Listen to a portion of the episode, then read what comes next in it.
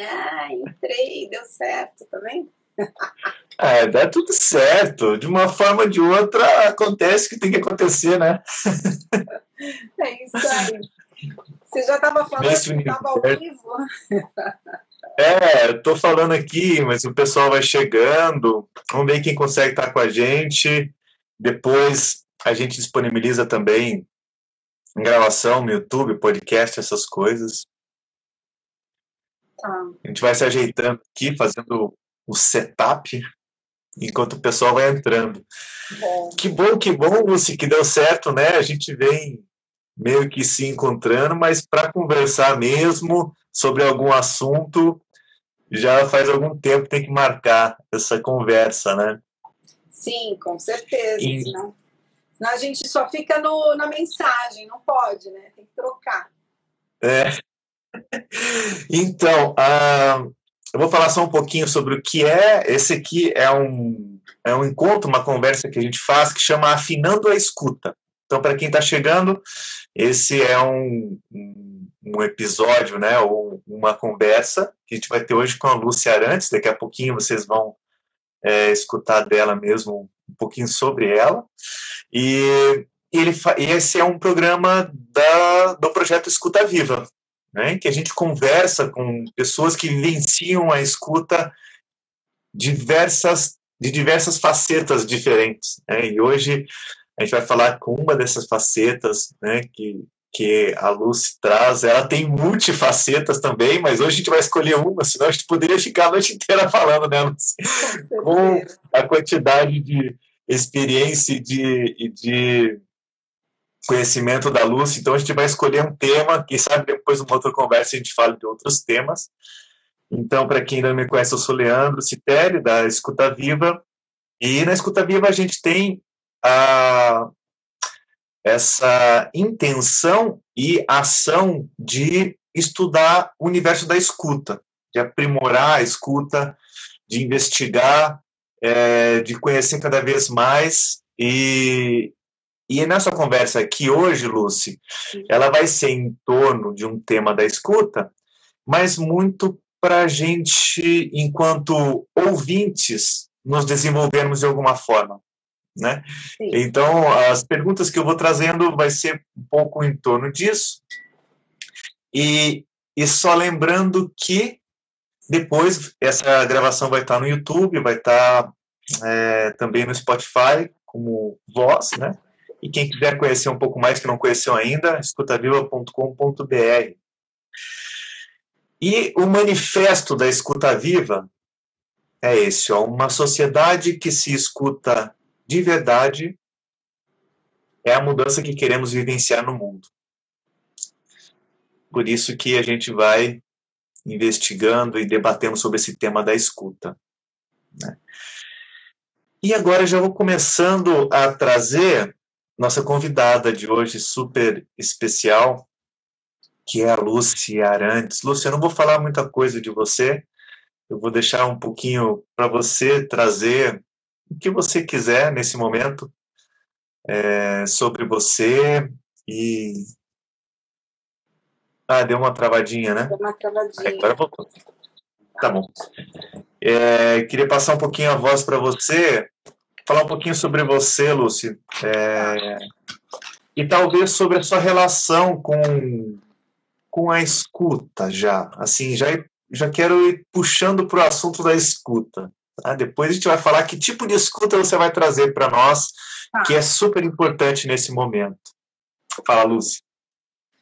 Bom, então vamos lá. Para quem não me conhece, eh, sou psicóloga há mais de uns 20, 20 e poucos anos.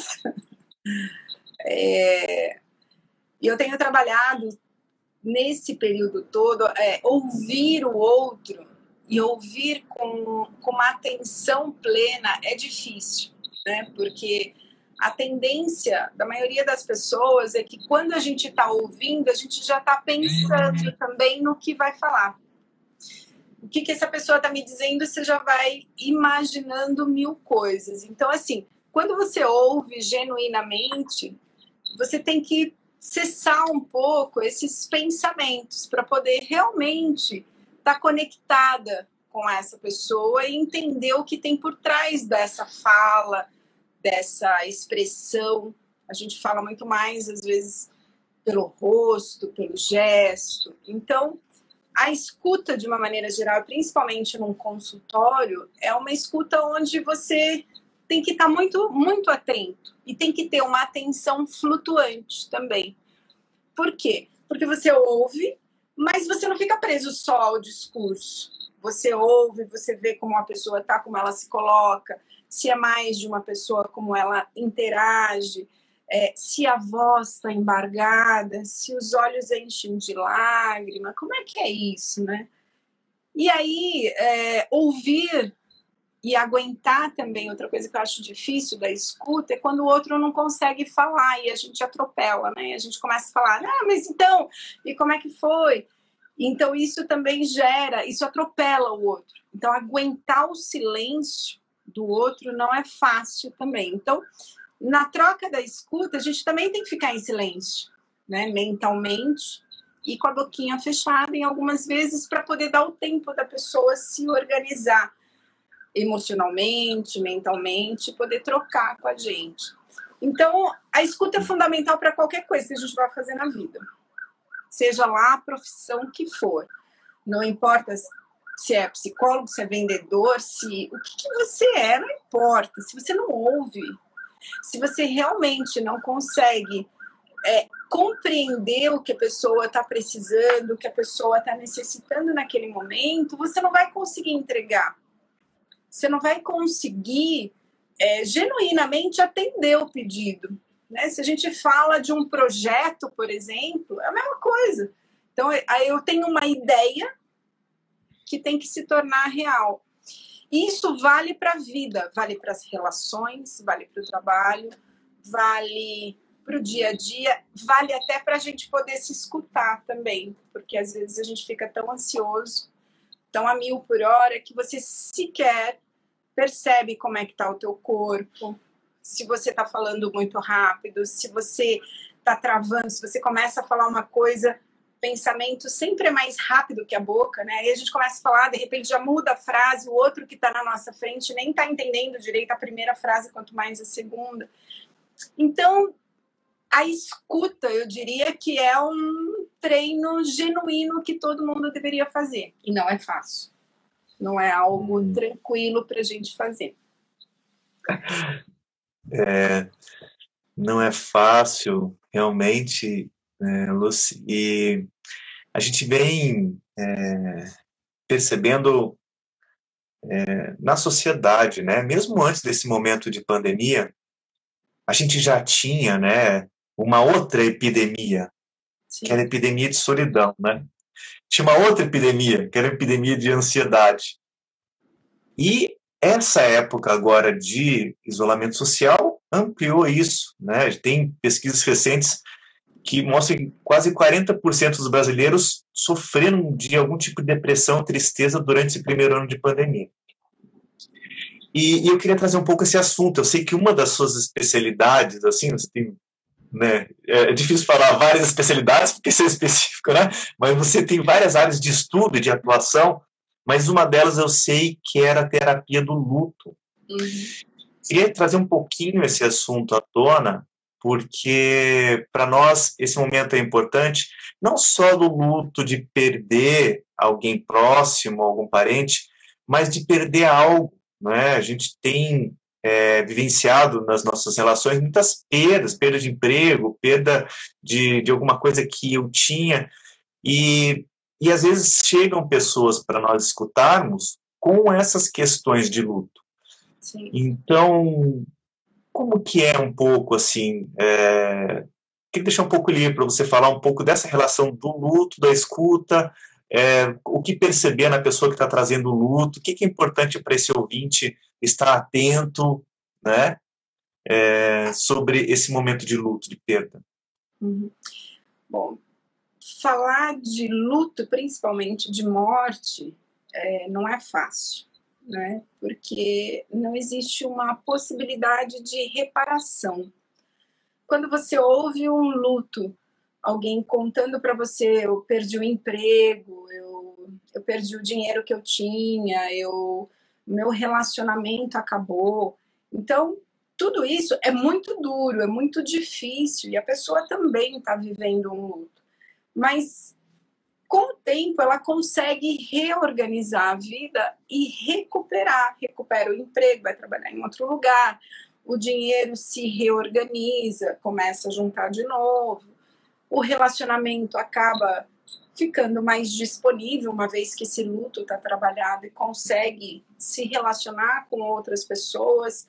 Mas no caso da morte, e no caso do que a gente vem vivendo com essa pandemia, é muito mais complexo, porque a pandemia trouxe é, o medo da doença, então as pessoas vivem, vivem em luto antes de adoecer.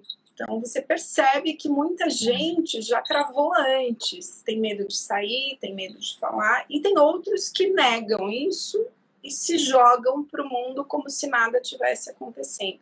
Então a gente tem os dois extremos, daquele que não sai de dentro de casa, daquele que evita falar com todo mundo. A tendência, além da tristeza, é a depressão, então é muito comum realmente a depressão. E aí, o que, que acontece com a gente? Hoje, nessa, nessa pandemia, as pessoas viveram algumas, algumas ameaças. Por exemplo, ameaça de perder emprego, ameaça de não ter dinheiro para se sustentar, para comprar suas coisas, ameaça de vida. Se eu pegar essa doença, posso morrer, não tem um, um tratamento claro. Tratamento, não sei se eu vou sarar, se eu vou piorar, como é que vai ser. E aí, com a chegada da vacina, deu um alívio, deu uma.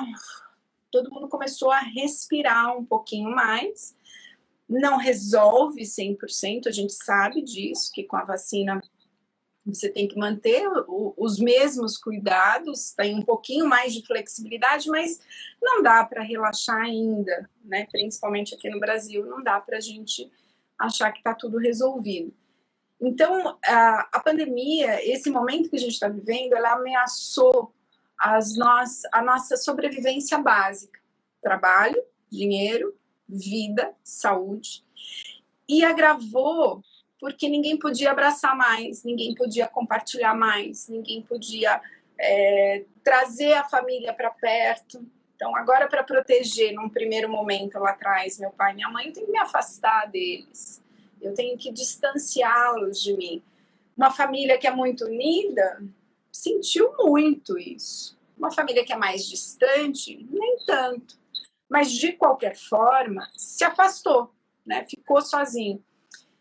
E óbvio, né? Toda crise vem também trazendo é, novas habilidades, novas competências. A gente teve que começar a, a resolver isso de outra forma a desenvolver, a fazer coisas em casa que você não fazia. Então, assim, depósito de material de construção foi o que mais é, teve sucesso, porque eu estou em casa, não tenho o que fazer, vou reformar, vou pintar.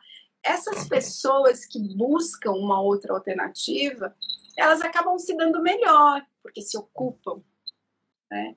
É, uhum. preenchem o, o, dia, preenchem o vazio com alguma coisa. Mas aquelas que não conseguem ver uma alternativa, ver uma solução, criar alguma coisa, ou até mesmo é, tentar experimentar coisas novas, seja lá qual for, aí, aí fica mais difícil, fica mais complicado, porque só vê a escuridão, não vê luz, não vê nenhuma outra possibilidade. Sim. Então, é, essa, esse momento do luto, ouvir isso, e, e aí quando a gente vê a quantidade de mortos, é, eu tenho clientes que perderam parte da família, né? E isso é, é assim, é inconsolável. O luto, ele é um processo que as pessoas vivem de transformação e vem através da dor, do vazio, da dificuldade de, da, da, aceitação de que aquilo aconteceu da forma que aconteceu, gera muita culpa, muita raiva, muita revolta. Isso já faz parte do processo do luto. E numa situação, num contexto como esse que a gente está vivendo, fica muito mais agravado. Uhum. Então, assim, é, é uma fase extremamente difícil. Muitas vezes, quando a gente está ouvindo uma pessoa assim, não há, não há o que console, não, não há uma frase que você diga que alivia a dor da pessoa. E quem está ouvindo precisa saber que precisa aguentar essa dor e deixar a pessoa falar, principalmente, né? A gente tende a ficar muito angustiado quem está ouvindo uma situação, uma perda, a pessoa está contando lá todo o drama da vida dela. E às vezes a nossa angústia, a nossa ansiedade faz com que você diga: não, mas fica tranquilo, você vai ver, vai mudar, a vacina chega, isso vai passar. Isso é uma angústia nossa, uma dificuldade nossa de lidar com a morte, com a perda, porque mexe com cada um de nós. É impossível passar por uma situação como essa sem sentir essa perda, essas dores, ou pelo menos o medo. Quem não vivenciou nenhuma, nenhum luto de morte, quem não perdeu ninguém que ama muito próximo, é, dá muito medo, dá desespero até. Fala, meu Deus, o que, que será? Como será isso? Quem viveu e resolveu e está na escuta, está ouvindo, ainda consegue ter, ter calma no coração, ter tranquilidade, serenidade para ouvir, para ajudar a pessoa a refletir. Né? A gente precisa fazer perguntas que abram espaço para que a pessoa se conecte mais com a realidade, porque às vezes a gente fica brigando com o que aconteceu, se eu tivesse levado para um hospital diferente, se eu tivesse percebido isso antes, se eu tivesse feito tal coisa antes, sempre na tentativa da ilusão que eu poderia, eu tenho esse essa força de evitar essa situação. E a gente não hum. tem. Ninguém tem. Isso é, é bem interessante o que você está trazendo, Luz, é, porque era um, uma questão que, que me vem muito forte, né? Quando alguém vem falar com a gente e, e a gente identifica né, que a questão é, é sobre uma perda, sobre um, um luto, é, enquanto ouvinte, o que, que, é importante a gente, a gente prestar atenção, a gente estar tá atento, ou até o, o que a gente precisa lembrar de não falar, né? Você citou algumas coisas importantes, mas é, o, o princípio maior da escuta é a conexão com a pessoa. E você, você já deu alguns exemplos de coisas que às vezes a gente quer ajudar, fala e acaba desconectando ainda mais, deixando a pessoa mais perdida. Então, assim, no, no com, com, o teu olhar, né, e, e, e o teu conhecimento, experiência, quando alguém chega com uma questão de luto para nós, o que que é, daria mais conexão para a gente? Que posturas, que falas, que, que perguntas que você você nos, nos dá uma luz assim? Primeiro é ouvir. Porque, assim, normalmente a pessoa precisa falar do que ela está sentindo, do que ela viveu. E aí é, esse, é essa certeza que a gente precisa ter que tudo bem, eu aguento essa dor, eu aguento o que essa pessoa está trazendo. Então é ouvir, é dar apoio, é dizer realmente é difícil, se eu já vivi, se eu já tive uma experiência, como é que eu me conecto com o outro? Eu já perdi alguém, eu sei, eu imagino a dor que você está passando, eu não sei exatamente a dor que você está sentindo aí, mas eu já vivi isso.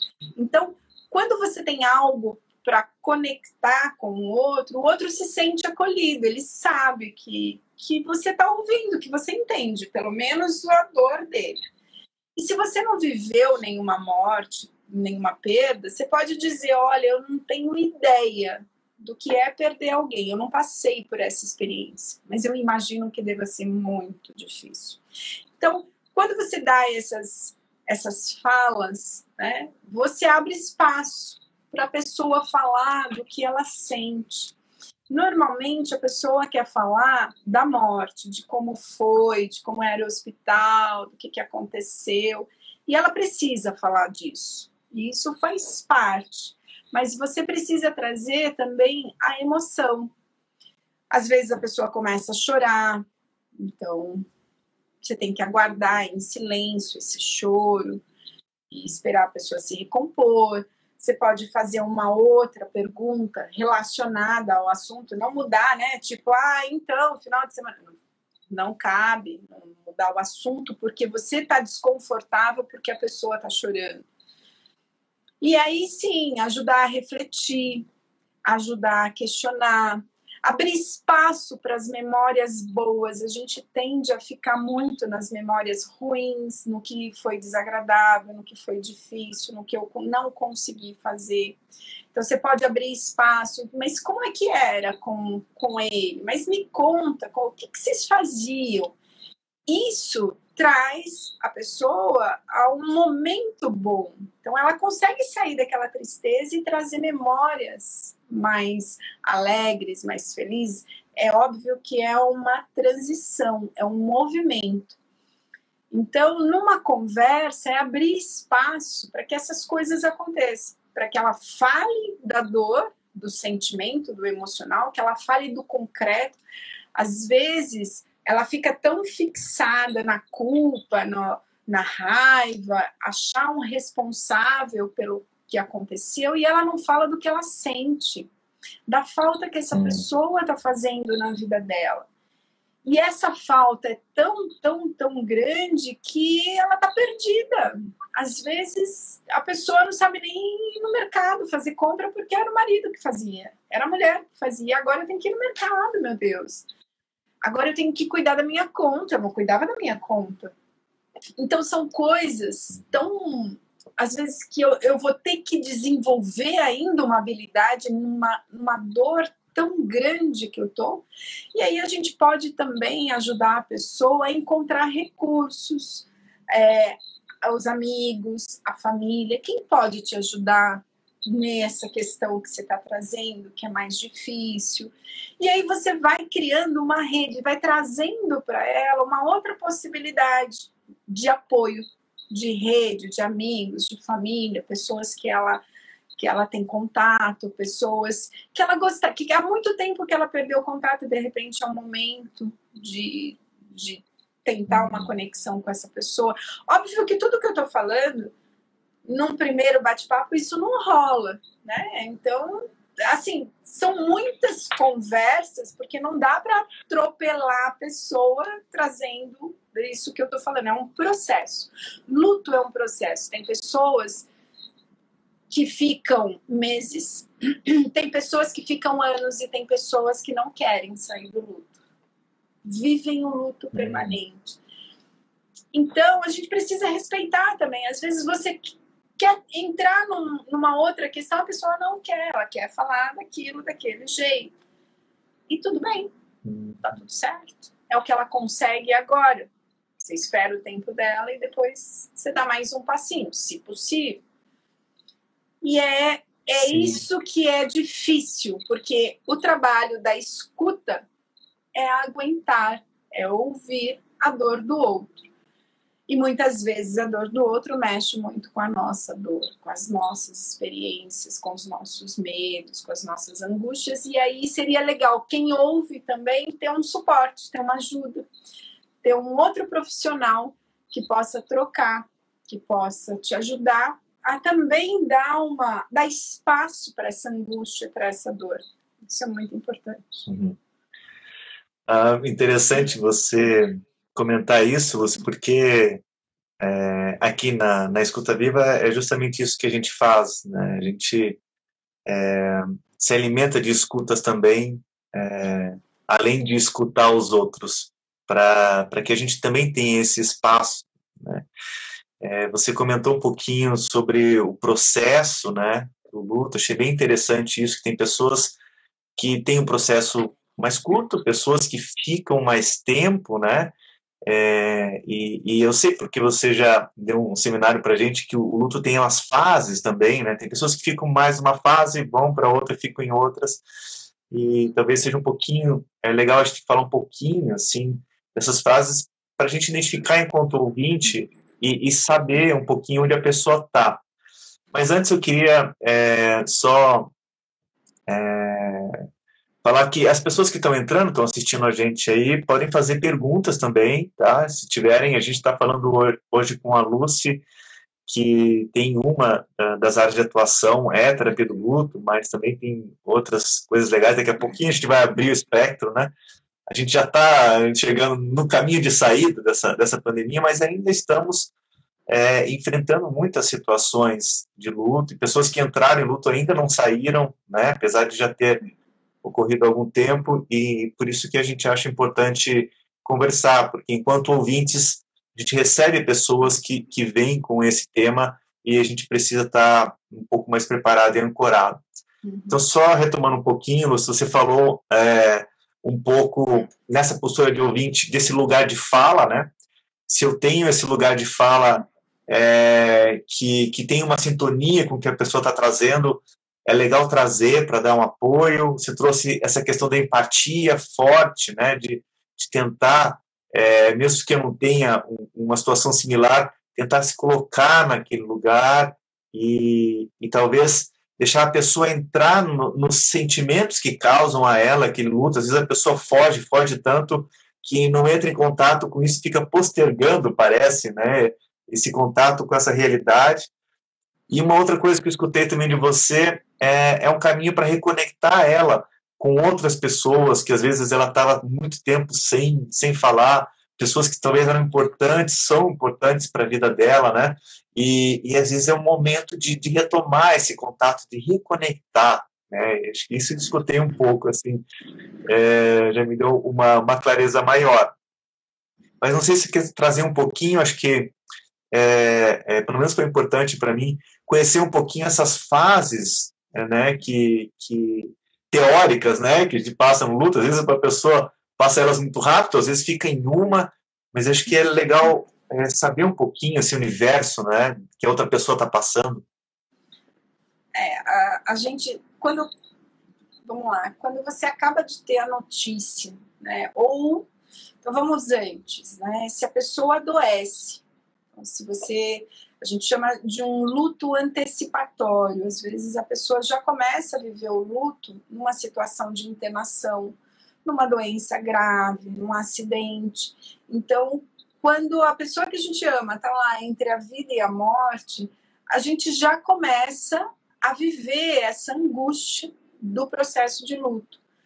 Então, hora piora, ah, meu Deus, agora vai morrer. Ora, melhora e ufa, agora vai sair. Só que nesse processo, o que, que ocorre normalmente? As pessoas têm que se reorganizar.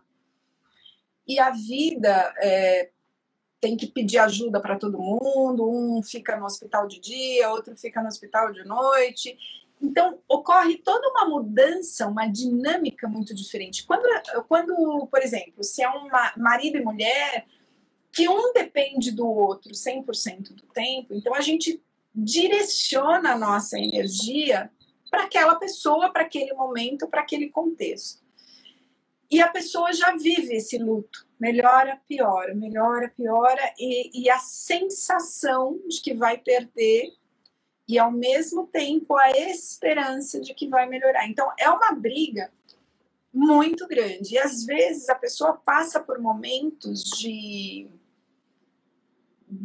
isso acontece quando a doença é muito grave e a pessoa sofre muito. Às vezes você deseja que a pessoa morra, porque o sofrimento é tão grande para a pessoa que você ama que chega uma hora que você fica desesperado e ao mesmo tempo você sente culpa quando você sente isso, quando você pensa isso, quando você fala meu Deus, precisa aliviar essa dor, precisa parar esse sofrimento mas isso gera muita culpa.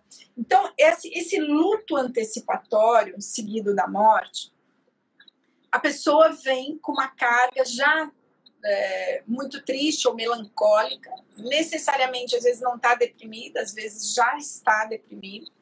Quando a pessoa está num processo de, de depressão, precisa de acompanhamento médico, psicológico, precisa ter um, tomar uma medicação, porque sozinha vai ser muito difícil sair. Então, quando a pessoa morre, ela tem uma dificuldade primeiro de aceitar. Essa é a, é a, a gente nega, né? A gente fica em casa e às vezes você escuta o passo da pessoa chegando. Às vezes você está conversando com alguém, você fala, ah, eu vou falar. E aí você lembra que a pessoa não está mais ali. Então, é, a gente tem um, um, uma dificuldade realmente de aceitar o que aconteceu. Então, a gente chama de fase da negação. Né? Então, a gente. As, tem pessoas que começam a agir como se nada tivesse acontecido. Tem outras que não tocam nas coisas da pessoa que morreu, não conseguem olhar uma foto, não conseguem falar sobre o assunto, é, e tentam, para não entrar em contato com a dor, negar esse momento, que não é impossível, né? Então ela está o tempo todo olhando para isso e sentindo isso, e ela vai buscando recursos para não olhar para essa situação. Então, essa é uma fase, por exemplo, uma pessoa que está acompanhando uma pessoa no hospital, a vida fica vazia. Eu ocupava o meu dia, a minha vida, as minhas preocupações, os meus pensamentos 100% com essa pessoa. E agora, o que, que eu vou fazer do meu tempo? O que, que eu vou fazer do meu dia? O que, que eu vou fazer da minha vida? Né? E aí começa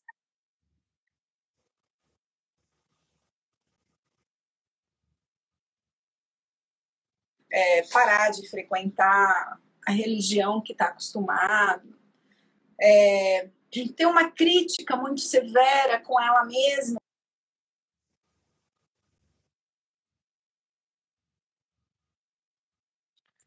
Está dando umas travadinhas. Pessoa, é, tá, tá travando?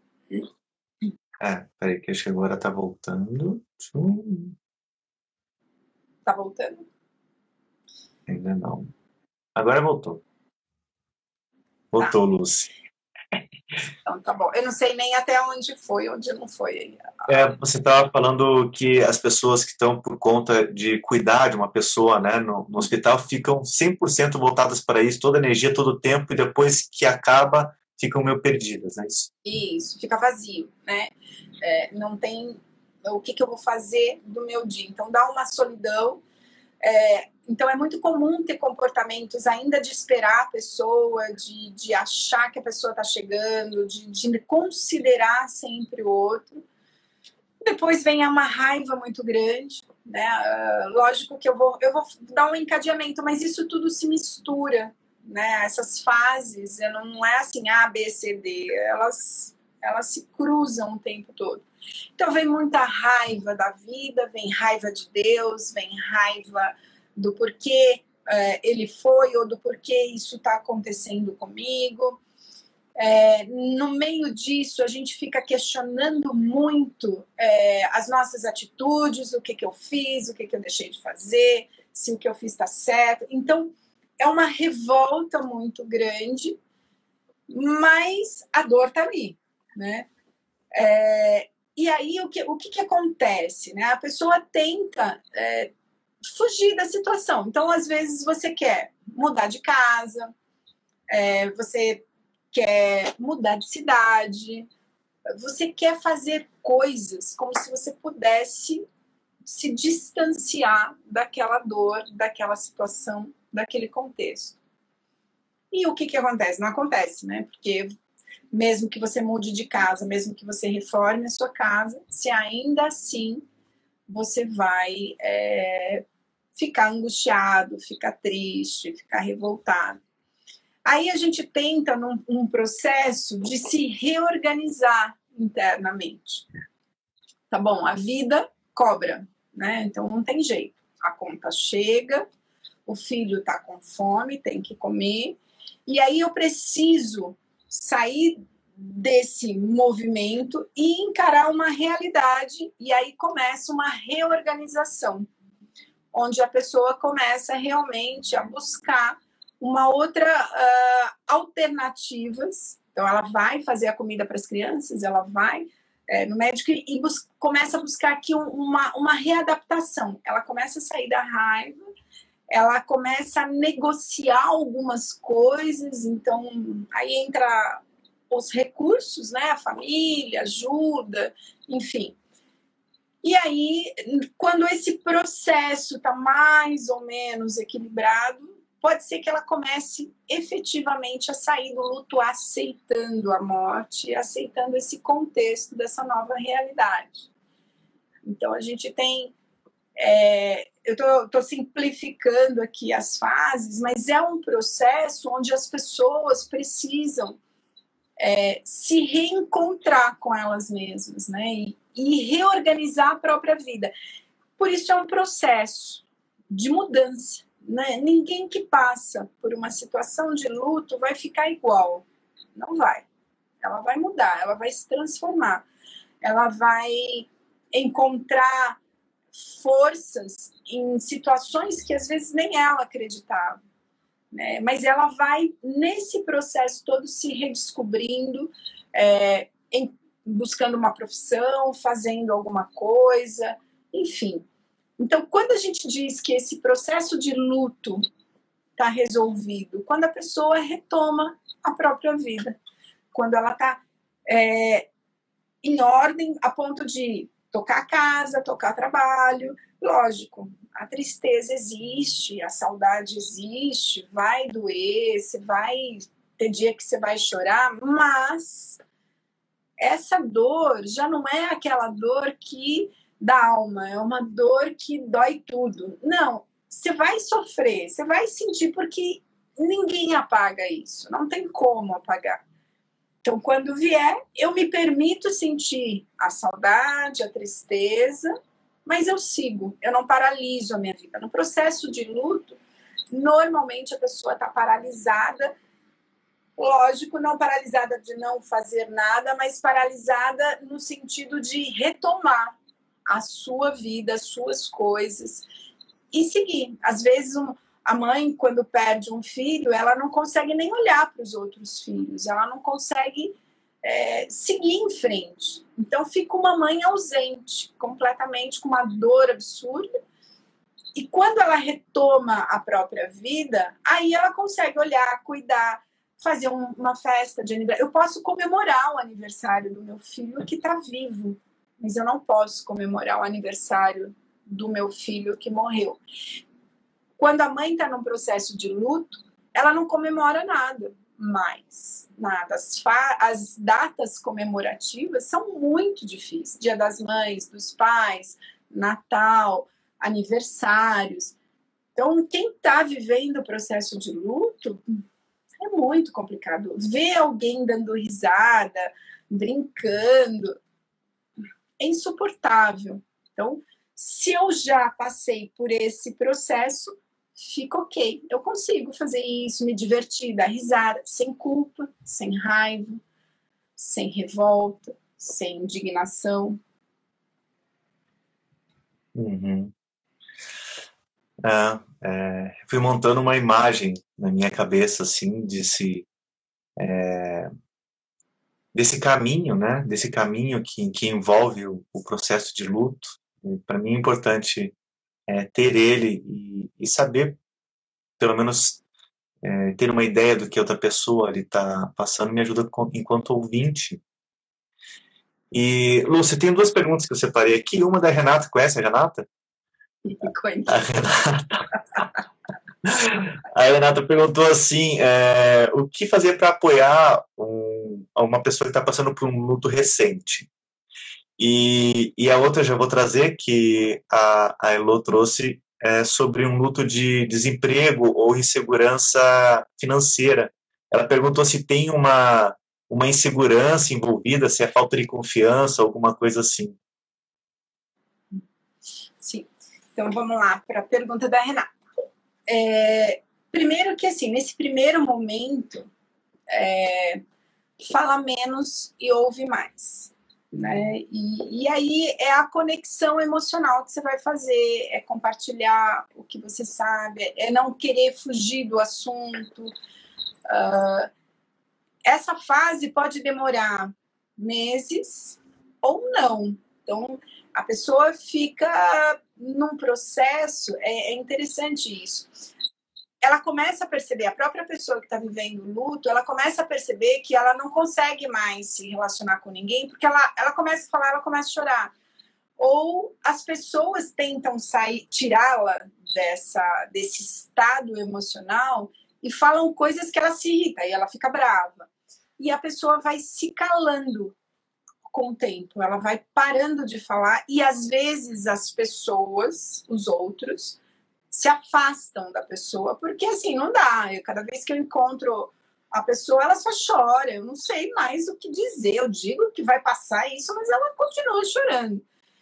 Então, esse primeiro momento é o momento mais difícil.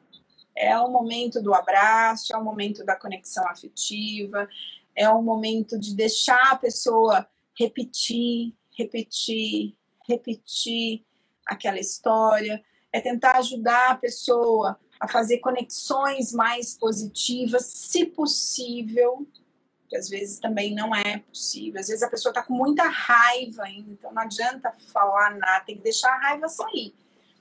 Então, esse primeiro momento é o momento mais difícil. Às vezes a pessoa se tranca, não fala com ninguém, não quer ver ninguém, não quer nada, porque qualquer um que perguntar. Às vezes a pessoa não sai nem de casa. Se ela sair de casa e alguém perguntar, ah, e o seu marido? Pronto. Acabou. Ah, o seu filho? Ah, eu soube o que aconteceu. Pronto. Então, é uma fase muito difícil, porque ela vai ter que lidar com, com essa informação o tempo todo e ela não consegue lidar sem uma carga emocional extremamente alta. Então, para quem está dando e suporte, é difícil. Oi, desculpa. Desculpa, Lúcia. E aí, nesse momento, uh, você está trazendo que é importante ouvir e dar espaço para a pessoa, mesmo que ela seja repetitiva, traga aquele assunto, é, a melhor postura é sustentar esse espaço mesmo, é isso? Isso, isso. E depois, na medida em que você, você observa, né, ela vai esvaziando, ela já não vem mais trazendo aquela carga, é, repetitiva, ela já vem trazendo outras coisas. Esse é o momento de você trazer lembranças legais, de você trazer alguma outra experiência, se ela permitir. Porque pode ser que você fale alguma coisa, mas ela recua. Então, assim, é, é, é um momento de respeito ao outro. E o que é importante nesse primeiro momento também é observar se a pessoa não está num processo depressivo e recomendar é, um médico, um psiquiatra e um psicólogo para que acompanhe essa pessoa. Porque às vezes a pessoa realmente mergulha numa depressão Sim. E, e não quer ver ninguém, não e, quer sair de casa, não quer falar com ninguém. Então, às vezes, você precisa de ajuda. E nem sempre, nem sempre, não. A maioria das vezes a pessoa não quer ajuda, tá? Ela não quer ir ao médico, ela não quer ver um outro profissional, porque a dor é tamanho que ela não vê saída, não tem saída. Então aí é, é muito Sim. complicado. Ô, Lúcio, você trouxe um ponto importante, e até importante no nosso é, processo de escuta, que é, é um processo fim, mas muitas vezes é um processo meio, né? um processo que a gente precisa identificar quando é necessário encaminhar, né? encaminhar para um psicólogo, um psiquiatra, um médico. É, e, e nesse, nesse, nessa situação específica, né, que, que existe um luto envolvido, quais são os sinais que a gente pode observar quando a pessoa vem para escuta ou quando a gente está convivendo com alguém que a gente pode ligar um sinal amarelo, pelo menos, e falar, opa, acho que né, pode ser uma situação que precise de um encaminhamento, talvez se delonga uh, muito tempo, alguma fase, ou tenha algum, algum comportamento específico? É, é o comportamento da pessoa, é a atitude, são pensamentos é, pensamentos de morte, fala, eu quero morrer, eu não aguento mais essa vida. Pessoas que não querem ver ninguém, falar com ninguém. Aí você observa, por exemplo, você chega às vezes na casa da pessoa, ela não tomou banho, ela não comeu. Então, tudo isso já mostra que ela não está dando conta, ela não tem energia necessária para levantar da cama, para comer alguma coisa. Então, a, a fala, então, dependendo do tipo de fala, às vezes não adianta nem dizer para ela, olha, você precisa ir no psiquiatra. Ela vai dizer, não preciso nada. Você precisa de nada, preciso nada. Às vezes você tem que pedir ajuda para alguém da família. Às vezes você tem que falar, poxa, né, leva tua mãe no médico, chama o médico. Às vezes a pessoa não vai sair de casa, às vezes o médico tem que ir em casa tem que olhar, examinar, medicar. Alguém tem que supervisionar, às vezes, dependendo do estado que a pessoa está, essa medicação, senão ela não vai tomar também, porque ela não quer, ela não consegue, ela não enxerga isso como algo bom. Então, assim, é, é o discurso que precisa às vezes desconexo, às vezes sem propósito, sem objetivo, perdeu a vontade, a, a, alegria. Isso a depressão traz, né? Você não tem perspectiva, tudo é cinzento, todo mundo está rindo, você não. Então, dependendo da fala, dependendo do comportamento, você pode falar para a pessoa. Se ela rejeitar de cara, Aí, se ela ainda estiver aberta para um tratamento melhor, você vai nessa conversa e pode ser que ela, que ela consiga ainda ter força suficiente para ir para ajuda. Às vezes você precisa envolver um outro familiar, uma outra pessoa para te ajudar realmente a buscar um outro profissional que possa atendê-lo. Ah, perfeito. Obrigado pelas já dar algumas luzes assim para para a gente né, conseguir identificar.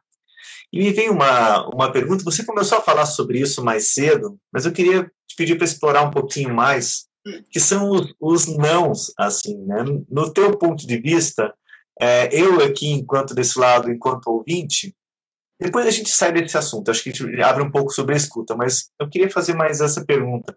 Eu, enquanto ouvinte, quando alguém me traz uma questão de perda, de luto, Quais, no, no, na, na sua, no, no, seu ponto de vista, são os, os nãos, assim, né? Que é, não é legal fazer, não é legal falar. Às vezes a gente acha que está ajudando e às vezes inconscientemente a minha intenção é, é, ajuda, mas o meu impacto é totalmente diferente, né? É, você lembra de algo assim que possa, que já possa ter acontecido e que causa uma desconexão ou causa a, a pessoa a, a, ficar mais ainda nessa fase, algo assim? É, é tentar. Ah, eu acho que a primeira coisa. Eu falta responder a pergunta da outra pessoa, que eu vou responder daqui a pouco, mas só ah. complementando a sua. O, o, que, o que é mais difícil é a gente tentar convencer o outro de que faz parte da vida e que ela precisa aceitar e que tá tudo certo. Então, o, se, se a nossa fala é, se a nossa atitude é para convencê-la, ferrou. Não vai dar certo, não vai funcionar. Então, assim, você pode trazer informação, você pode trazer algum, dar um texto para ela ler, um livro, e, e vai depender. Mas, assim, é, o processo é dela, não é a gente que vai convencer o outro de que isso faz parte da vida, que a morte é a única coisa certa que a gente sabe que vai acontecer. A gente só não sabe quando, mas que a gente vai morrer, todo mundo aqui vai morrer. Como é que é isso?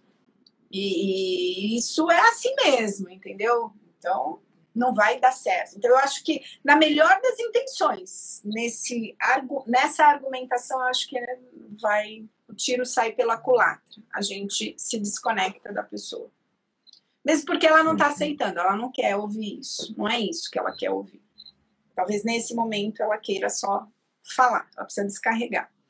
Respondendo a pergunta lá do, do da Elinice, né? Eu esqueci o nome uhum.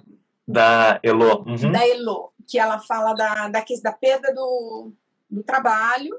Do desemprego e da, da. Isso. Isso. Então, assim, é, é um dado de realidade. A pessoa perdeu o emprego, né? E óbvio que todas as vezes que a gente perde o emprego, seja por uma necessidade da empresa de fazer uma demissão coletiva, uh, ou uma situação específica, profissional, que, que me levou a ser demitida, a gente fica mesmo com a autoestima baixa, não tem jeito, né? Então você se questiona, você se avalia, você ou eu sou culpado ou a empresa é culpada, ou o governo é culpado, enfim. Então, nessa, nesse contexto, nesse primeiro momento, também é a mesma coisa. Deixa a pessoa falar, descarregar toda a raiva dela, a revolta dela em relação ao evento.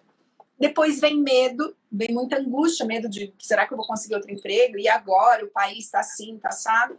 E aí, uma das coisas que a gente pode fazer é trazer para a pessoa se você conhece ela, os recursos que ela tem. Então, pô, mas quando você trabalhava, o que, que você fazia? Ah, fazia tal coisa. Puta, que legal. Você era bom nisso? Era.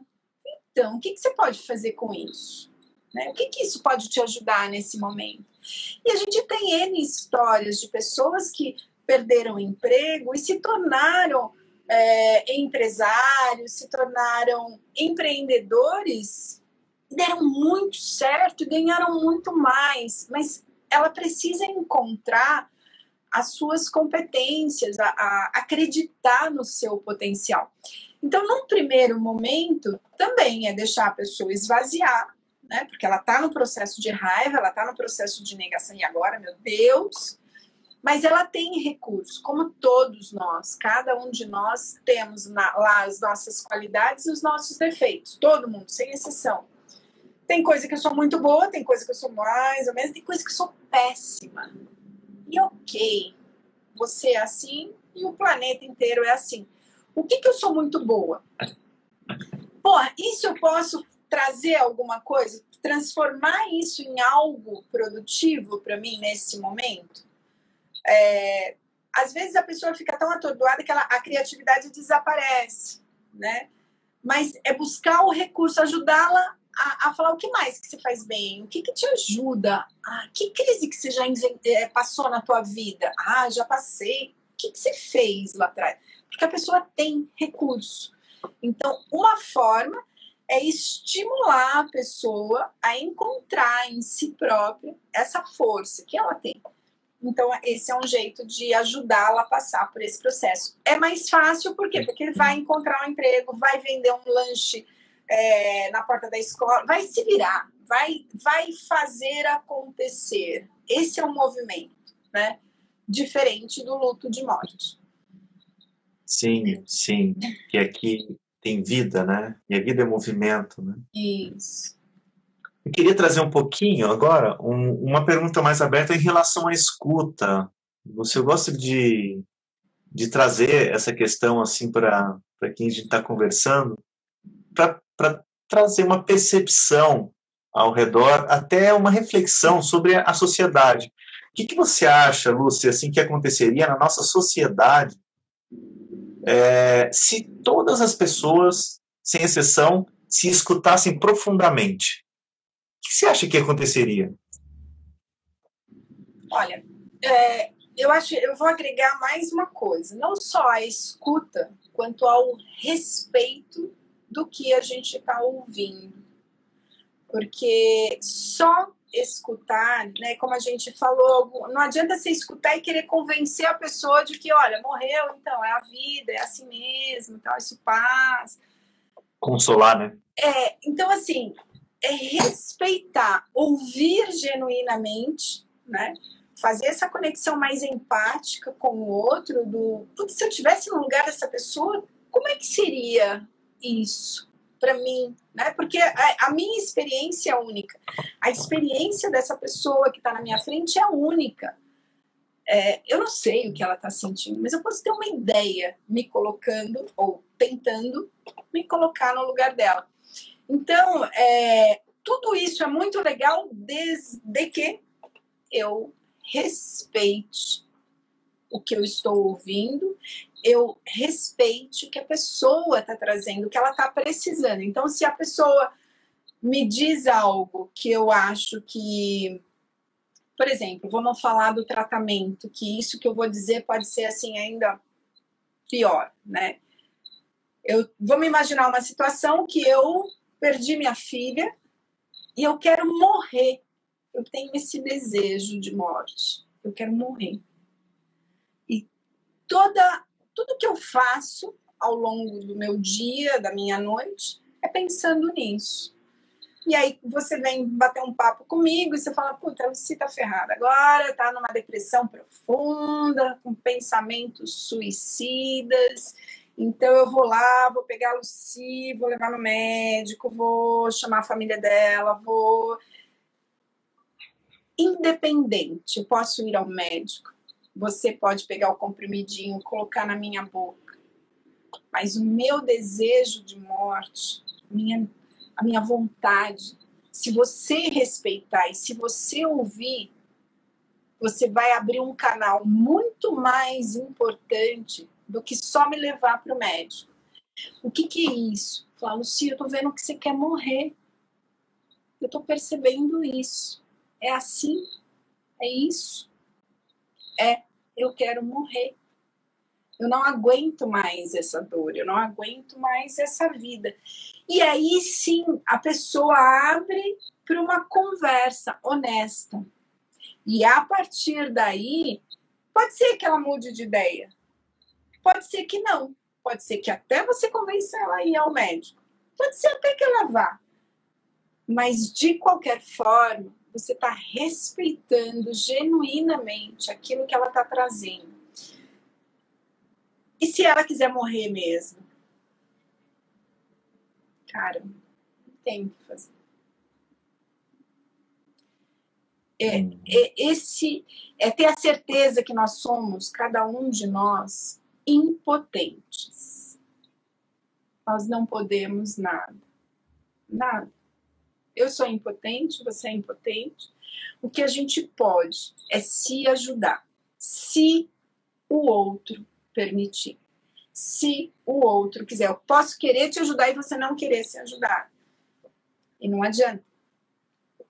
Então, é, é duro isso, mas é importante ter essa clareza né, do que, que é para cada um e porque é. E lógico, é muito mais complexo do que eu estou falando aqui, mas enfim. Sim, e Luz, faz muito sentido o que você está trazendo, porque quando a gente investiga e, e estuda e pratica a, a escuta, a gente está trazendo esse viés des, desse respeito profundíssimo e genuíno de que o, o nosso papel ali é, é trazer esse espaço da pessoa fazer a conexão com ela, né? E, e isso é respeitar que ela tem o seu caminho, a sua resposta, é, o seu empoderamento ou apoderamento ou poder ou potência interna, né? E que eu estou aqui é, para espelhar um apoio no sentido de entender, no sentido de expressar meu entendimento sobre aquilo. E isso pode causar um movimento diferente nela. A gente acredita muito, esse é o poder da escuta. Né? E, e, e se isso acontecesse, Lucy, é, com todas as pessoas, se todas as pessoas tivessem essa consciência e essa prática desse, dessa escuta com um respeito profundo, como você acha que seria a nossa sociedade? Muito melhor, né? muito melhor. Por quê? Porque primeiro eu acho que tem duas coisas, né? É melhor no sentido de respeitar o outro, melhor no sentido quando eu respeito, eu não imponho, exijo aquilo que é bom para mim. Então isso é difícil. A outra coisa é o julgamento se eu ouço genuinamente, eu tento me, me conectar, me colocar no lugar do outro, não dá para julgar.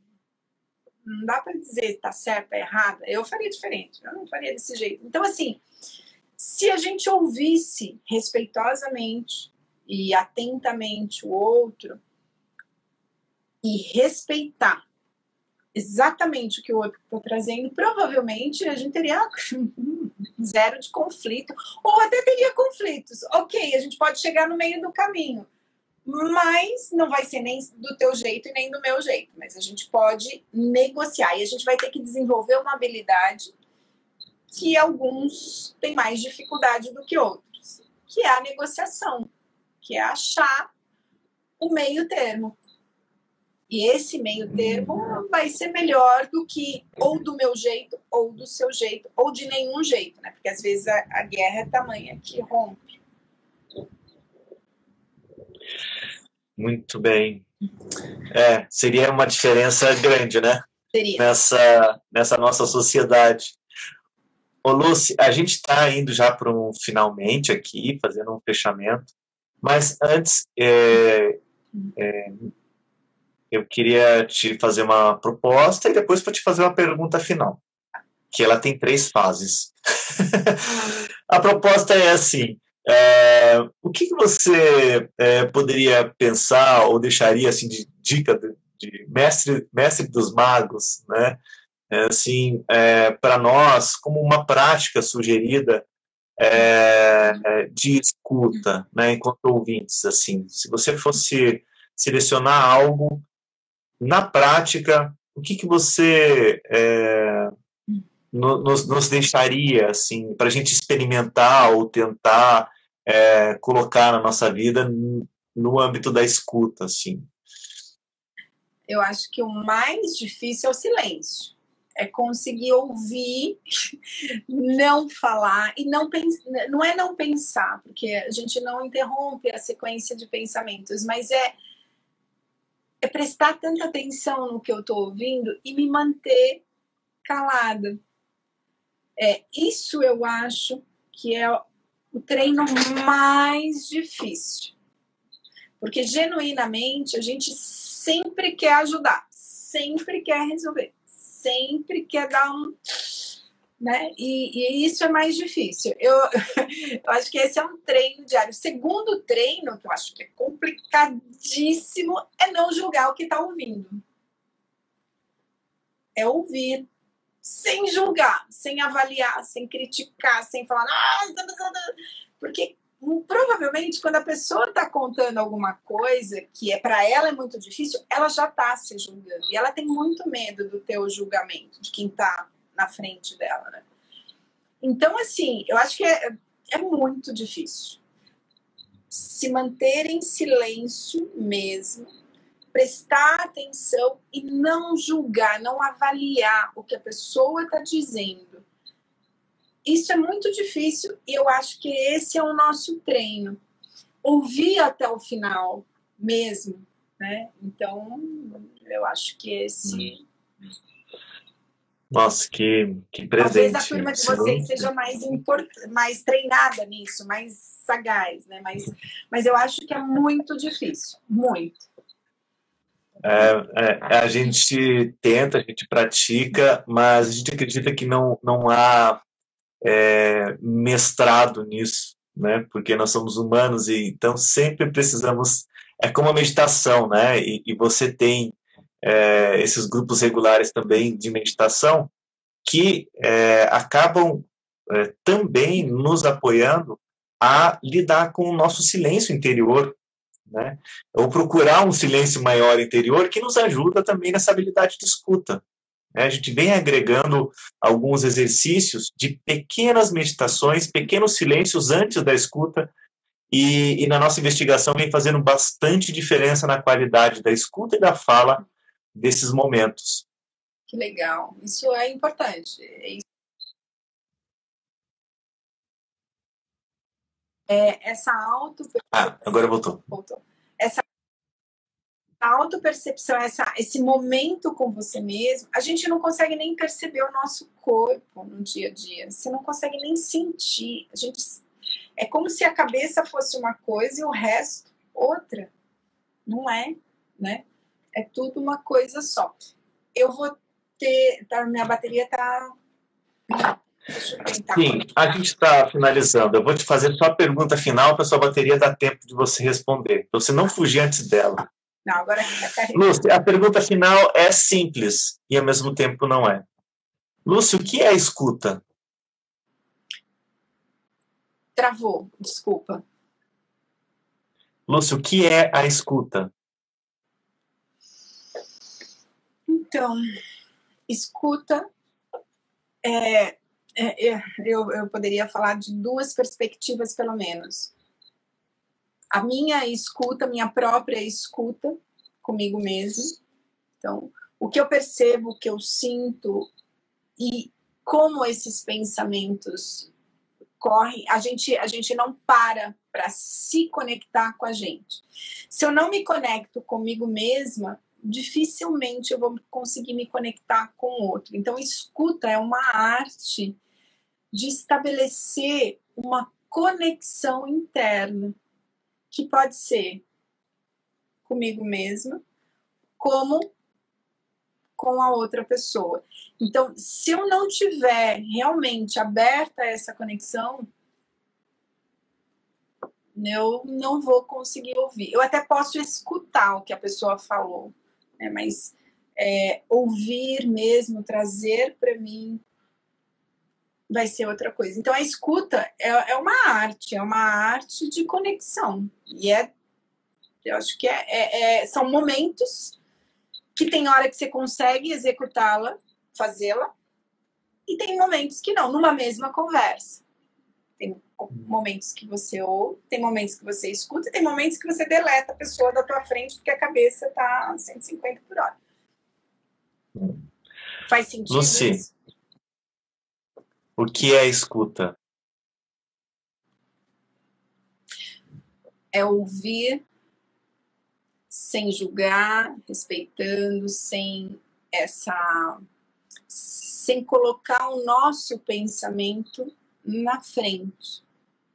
Então, é ter uma atenção em relação a outra pessoa, é não só ouvir com os ouvidos, mas ver com os olhos, perceber, sentir. Às vezes a pessoa está falando uma coisa, mas o tom da voz, o gesto é outro. E é aí que você escuta, ouve genuinamente a pessoa. Então você tem que estar tá aberto.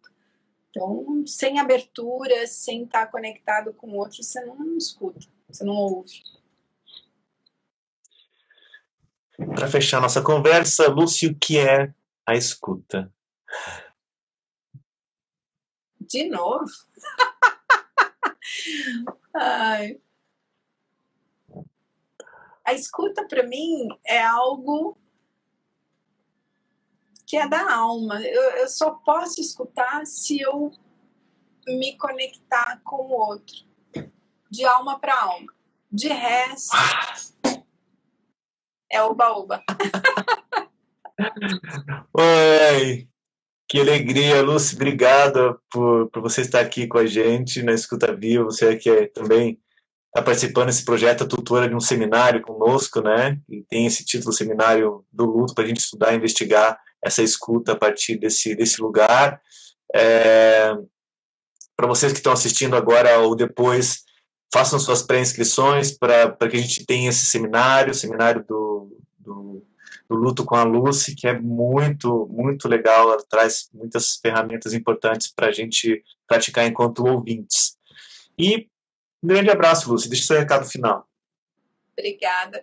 Eu agradeço muito essa oportunidade e, e realmente eu gostaria muito que as pessoas se empenhassem mais hum, em ouvir sentir e se conectar com outros, sem julgar, sem botar o certo ou errado. Isso são valores, valores, crenças que cada um, de acordo com as suas experiências, enxerga como verdade. Se a gente consegue estar tá mais tá consciente disso, que é um valor meu, ok, eu não faria o que você faria, mas tudo bem, ok, você fazer isso. Isso ia aliviar tanto mas, enfim, eu agradeço muito, muito obrigada por, por esse momento aqui com vocês e vamos lá, vamos para o seminário. Vamos aguardar todo mundo fazendo inscrição aí. Isso. Um grande abraço, obrigado, Lúcio, obrigado quem esteve aqui com a gente e quem está vendo depois gravado. Beleza. Até mais. Tchau, tchau. Até. Tchau. Até.